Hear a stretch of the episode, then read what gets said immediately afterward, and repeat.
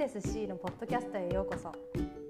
今日はボリューム13ということで私の大親友ジェーンさんをゲストにお呼びして、えっと、ブライダル業界についてとお話を聞いてみようと思います。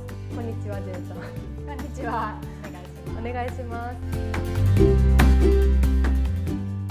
えっとジェーンさんはえっと大大学卒業してすぐブライダル業界に入ってえっと働いてで今はえっとお子さんを3人も育ててるママさんなんですけどえっと今回はブライダルについてお話を聞きたいなと思ってゲストに呼んでいます。はい。えっと大学卒業してっていうか就職活動してる時はうん。ブライダル業界だけを見てた？それになりたかったの？うーんと就職活動初めは、みんなと同じでいろんな企業を見ていて、うんうん。でその中でブライダル協会の説明会に行ってあこの仕事やりたいってうん。なんかビビビってきて、うん。そこからは、まあ、ブライダル業界だけじゃなくこう人と関わる仕事みたいなのに絞って就活してたかな。うんなるほどなるほど。それであの実力もあり運もあり、うんブライダル業界に就職をしたって感じなんだけど、うんうん。何年ぐらい勤めた？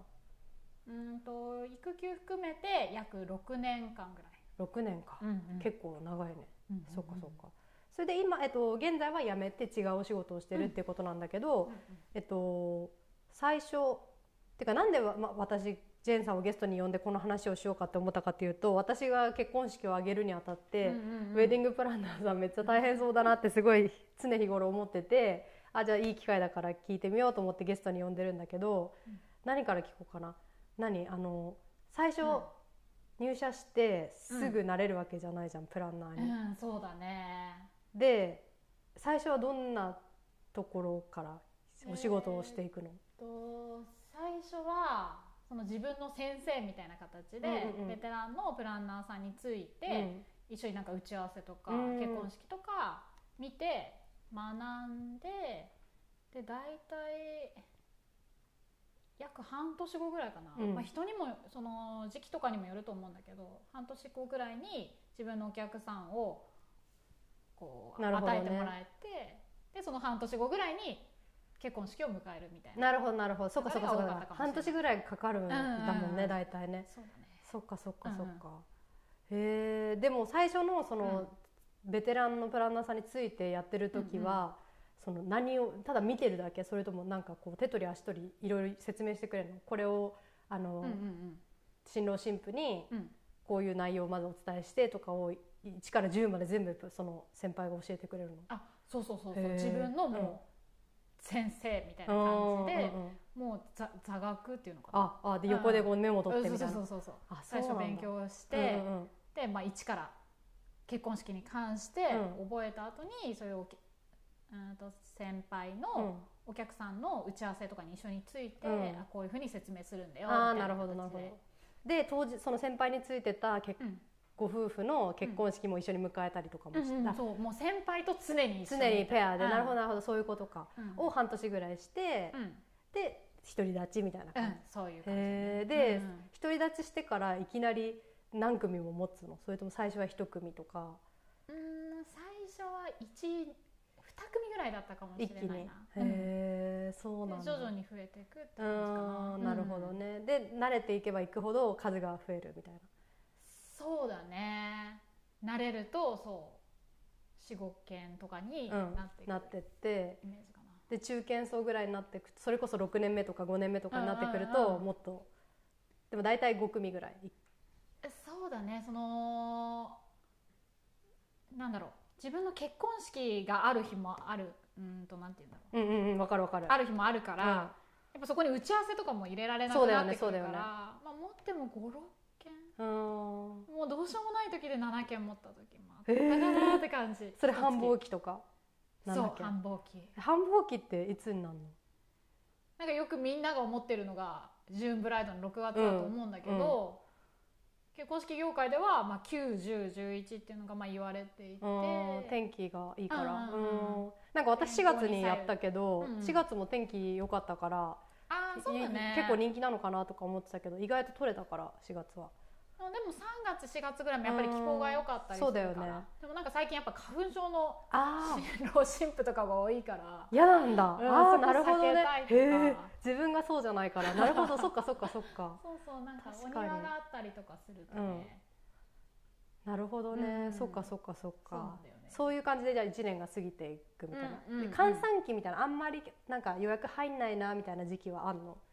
は12月ぐらいかな。2月とかもあんまりなんだ。うん。へえでもやっぱりそこを狙って金額とかも違うから。ああそっかそっかそっか。えじゃあ繁忙期の方が全然高い、へ全然高い。なんか割引の額が違うみたいな感じ。えそうなんだ、うん。そう割引で思い出したけど、うん。なんか私もなんかその契約組む時に、うんうん。なんか今日決めるとうん。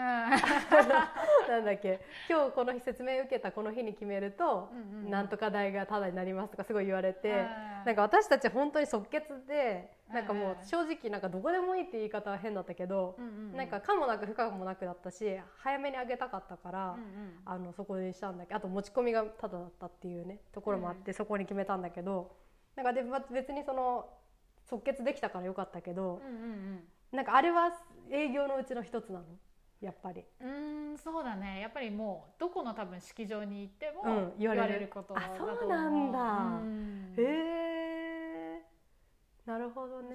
だからまあもうなんか可もなく不可もなくとか、うんうん。そういう条件に合ってたらもうその場で決めるのはベストかなとは、うん確かに。思う。んうん。でももうちょっと調べてまた戻ったりするとその得点がなくなったりとかあ本当になくなるんだ。えなんか口だけなのかと思ってた営業トークみたいな。え本当にない。多分あそうなんだ。あの日が一番最大ではあるとあそうなんだ。じゃあよかったわうちらは。それで、あそうなんだ、そんなにこだわりもなかった。でもさ結構やっぱね、うん。結婚式挙げてるさジェーンさんもそうだと思うけどさ、うん。うん何何箇所も見たりとかする人もいるじゃん、うんうんうんうんだからなんかこんな即決していいものなのかって感じだったけあどーでもまあその割引がそこが最大なのであれば、うん。ねえちなみにその営業トークをしてくれた女性がプランナーだったわけじゃなかったのね私の会場はうんうんうん。それもなんか役割があるの？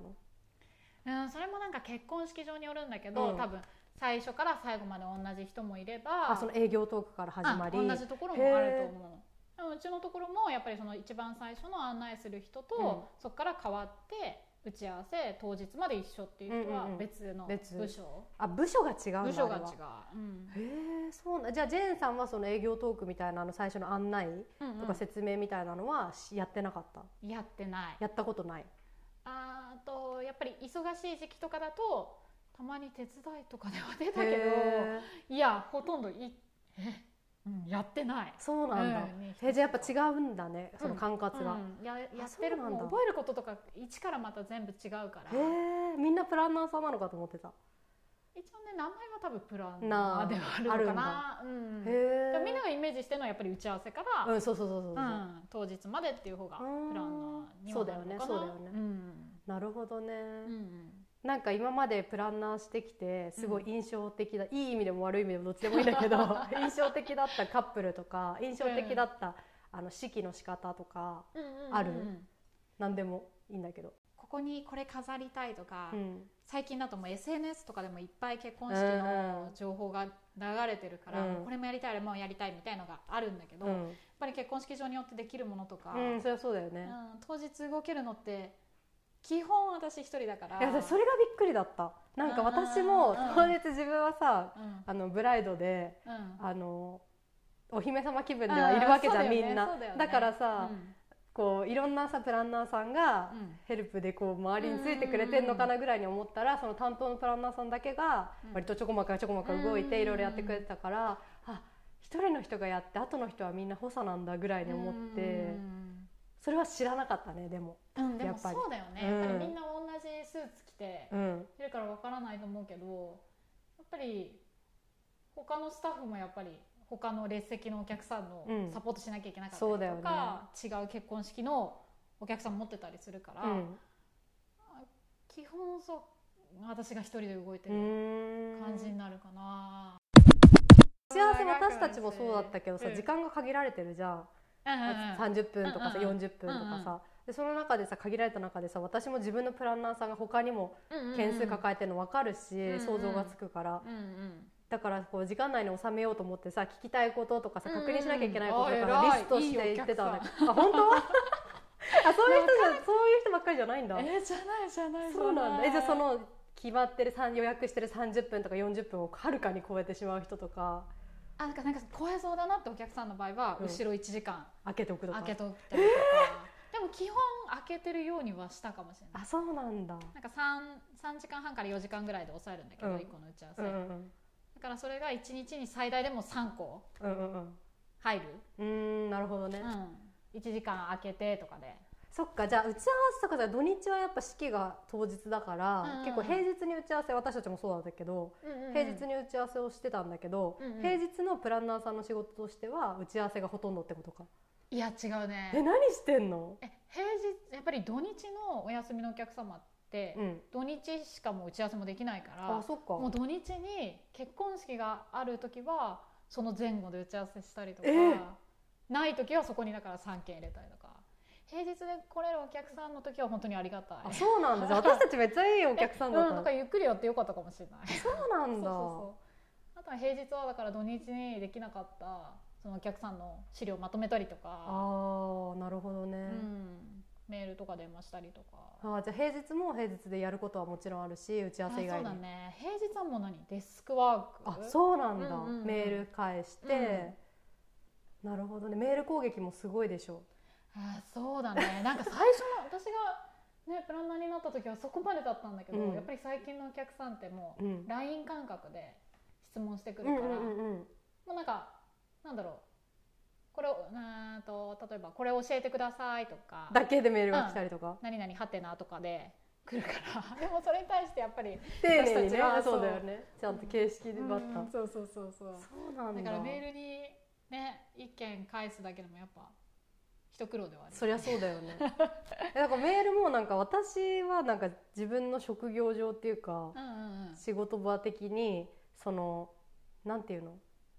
人に何かを聞くときはそういううん LINE とかそういうのを絶対使わずにうんメールをちゃんときちんとした定型文でメールを送りなさいっていう文化がうちの会社はあるからうんうん。なんかあのそのつもりでそのプランナーさんに対して質問があったらうん何個1個だけじゃ申し訳ないから何個も紙に書いたのをまとめて1週間に1回ぐらい送ったりとかしうんてで結構やっぱ忙しいからすぐには帰ってこないじゃん。まあしょうしょうがないなとは思ってたんだけど、そうじゃないんだねみんながみんな、いやそうだね。そうなんかだなんか絶対その日にこれ返せない量だなとか思ってもうん、なあの明日までにお返事するのでとか、うん、のい一言、うん一言書けるようにはしてたかな。へえやっぱりどんどんこう本当に LINE 感覚で来てたから。そうなんだ。大変だね。こっちとしてはねそのメールに対して電話でかけたりしたいんだけど、うん。なんかそれも前なんか先輩ななんだったかな誰かが、やっうんぱりメールでね返すのってやっぱり仕事の合間とかに返してるから、電話ってやっぱ出れない時もあるから、電話じゃなくてメールにしてほしいみたいななんかクレームみたいになったことがあってなるほどねなるほどね。だからなんかうーんとやっぱり長くなりそうとかの時は電話でやっぱり留守番電話とかに入れたりもするけど、うんうん。なるべくメールで返すようには。ああなるほどね、うん。そうなんだ。メールだったらメール電話だったら電話うんみうんうん。うんたいな感じで。なるほどなるほど、うんそうなんだ。じゃあうん。月曜日から金曜日まではそんなメールの返信とか、他のオフィスワークをデスクワークか、うん。デスワデスクワークをして、うん。土日はじゃあ土日が大変なんだね。もう土日はそうだね朝から晩までだね。へえじゃあ土日にさうん。有給とか入れられるの？あでもやっぱりまあ結婚式場の会社だから、うん。結婚式は行きましょうみたいな、うん友達とうんうんか、雰囲気はあるから、うん。だから自分のお客さんが持ってない日だったらいいっていうのはあるから、うん、もう前もって前もって。ああそうなんだ。教えてもらってたけど私はほとんど行かせてもらったかな。ああそっかそっかそっか、うんうんえじゃあ結婚式以外の例えばなんか普通にディズニーランド友達と行きたいとか、社会人の友達とディズニーランド行きたいとかなった時に土日にそれに有給を使うっていうのははない、ね、ない。え出したらどうなんの？ー、いえでも申し訳ないやっぱり。ー、うんとか自分が回らなくなっちゃうかもしれない。なるほどね。その一つの土日が埋まるだけで、うん。打ち合わせどこに入れよようみたいになっちゃうから自分の首絞める感じになっちゃう。ああなるほどね。そうだったんだ。うんまあうちらディズニー行く時大体平日平ね。日ね。そうだよね。行ってたよね。ねそうだよね。ありがたいけど。そっかそっかそっか。うん。へえなるほどね。で土日でさうん。じゃあ自分が担当してるうん。結婚式じゃない土日があるわけじゃんきっと。うん毎週毎週自分が担当してる結婚式なわけないから、うんうんそその時はそのほ補佐側に回るみたいな感じ土日は、土日は自分のお客さんの打ち合わせだから、基本自分のお客さんで手一杯だかうんうん。ら、そうだよね。うん、補佐っていうのはもう本当にその受付に荷物を飾る瞬間に30分ぐらいとか。ああなるほどなるほど。会場をセッティングするのに30分ぐらいとか、うんうんうん。その自分の打ち合わせと打ち合わせの間にうんうんうん。入れる感じで、あー。その部署の中で毎月あなたがここのシフトみたいなそう感じヘルプですよみたいななるほ感じでどなるほど。そうそうそう。えで私が知りたかったのはその、うん。担当してるプランナーさん以外にも同じスーツ着てる人がさ会場内にはいるじゃん何人か。あの人たちは何をしてんのかなって思ったの？うーんとえなんだろうその人。そんな人いるの？いたいたいた。え2人ぐいらいいた。2人ぐらい？えもうみんななんか役割があってその今一番メインで立ってる担当のプランナー以外に、うん。まあ、会場のお料理出す人うのん。一番リーダーっていうか、おーはいはいはい、うん会場の中で一番偉いうん。リーダーみたいな人と、うん。あと音響をやる人とか、うん。音楽とあと映像をやる人、うん、それと別に女の人プランナーさんがプランナーさんっていうか同じスーツ着てる人がえ何しに来てた？あえわかんない。でも ちょいちょいちょいちょいなんかこう手伝ってはくれたじゃあついてたんじゃない？生徒とか？え違うのかな？どうなんだえじゃ基本一人でやってるんだえ基本一人。あもう一緒に歩いてるとしたら自分の生徒とえあでもさあれは？あれはあれなんだっけ？えー、新な郎新婦入場ですってあの披露宴の時にうんうん。あ言ってドア開ける人とかは？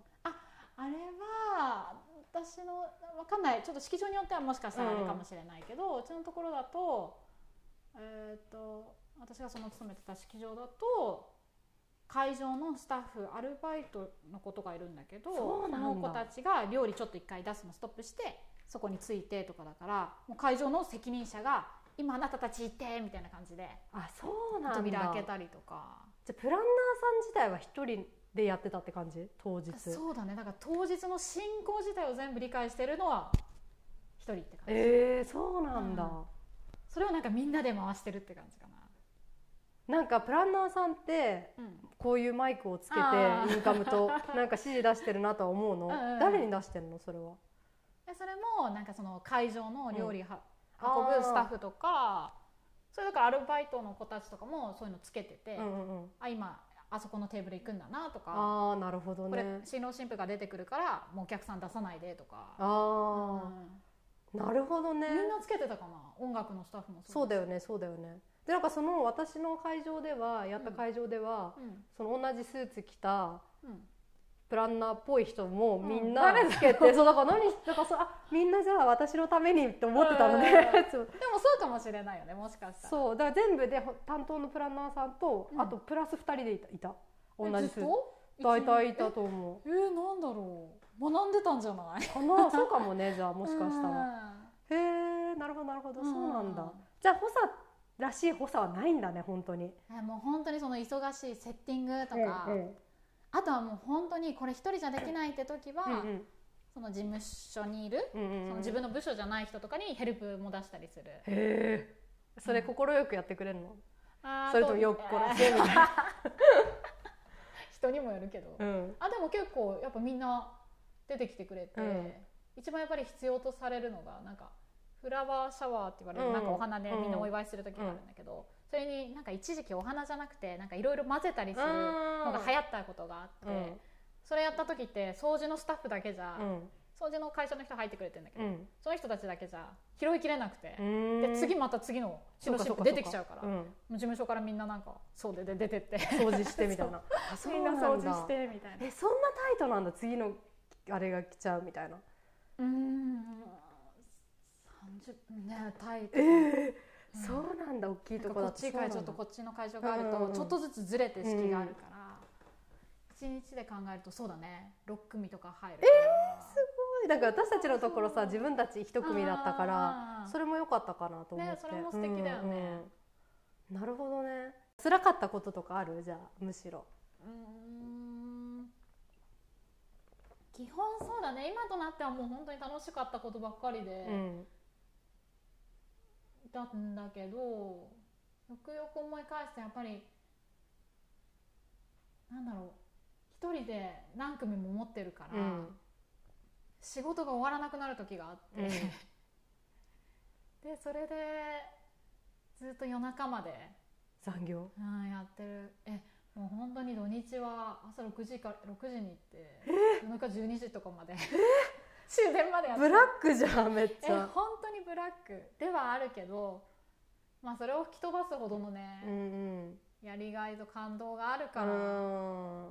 みんな多分うんなるんだろうね。続けるんだろうけどね、うんうんうん。でも本当にそうだね。終わらない終わらないみたいなのとあとはやっぱりお客さんによってはこっちが一生懸命やってもそれと合わなかった合わなかったりっていうか。えー自分たちの式なのにね。うーん。っていうことはあるかな。辛かった。でもそうで辛いよね普通にその朝始発ほぼ始発で行って夜。そうだね。無理だわ。そう。だから差し入れはもう立法でって感じ。え何何？立法ビタンで 差し入れリポビタンでね。みんなで飲むみたへえそっだね。かなんかそっか。なんかさ私の仕事はどっちかっていうと、うん。その土日も働いたりするけど、うんうん。休もうと思えば全然休めるし、うん自分で好きなタイミングで休めるからいいけど、うんうん。もう絶対じゃん。土日マストじゃん、うん。それもやっぱちょっとあれだよね。恋人との時間とかさ、そうだねなかなかだからねえ。まあ平日はねうん。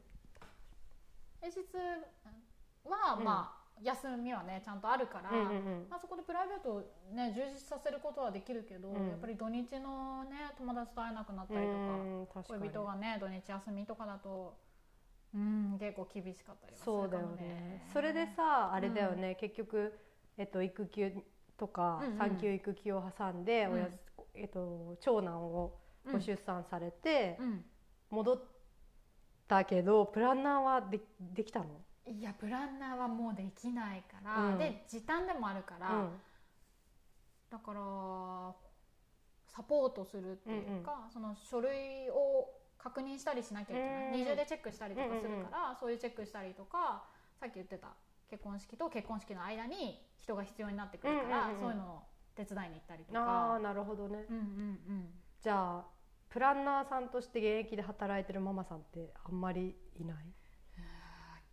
聞いたことないかもしれない。でもそんな生活だったら難しいよね。うん子供が大きくなってとかはたまに聞いたかな、うん、もう小学生高学年とかね。あなるほどね。ーなかなかねそれができるといいなとは思うんだけどね。うんそれはなんだろう人数がもっといたら人手がもっといたらそこはカバーできるかな、うん。ずっとそのなんて長いスパンで見た時に働ける環境とかさそれとももうんもうそもそもの問題でうん。やっぱり結婚式ってもうメインが土日。う、うんうん、確かに、でやっぱり土日休みのお客さんが多いから、うん、そこをちょっと休んだりするとちょっともう一人のねスタッフとしてのカウントができなくなったりするから。うんなるほどね。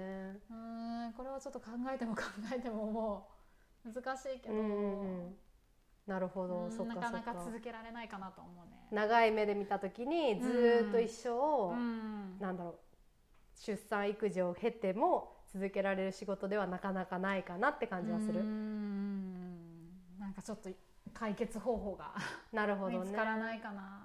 それで、えっと、育休育児休暇終わった後にそういうサポートの方のうんうん時短でやって、うんうん。で結局でも、えっと、や退職するって形にジェーンさんはなったわけじゃん、うんうんうん。それはなんか理由はある？うーんやっぱり土日にそっかたそうそうそうサポートといえ土日は出てたんだ。そうだね。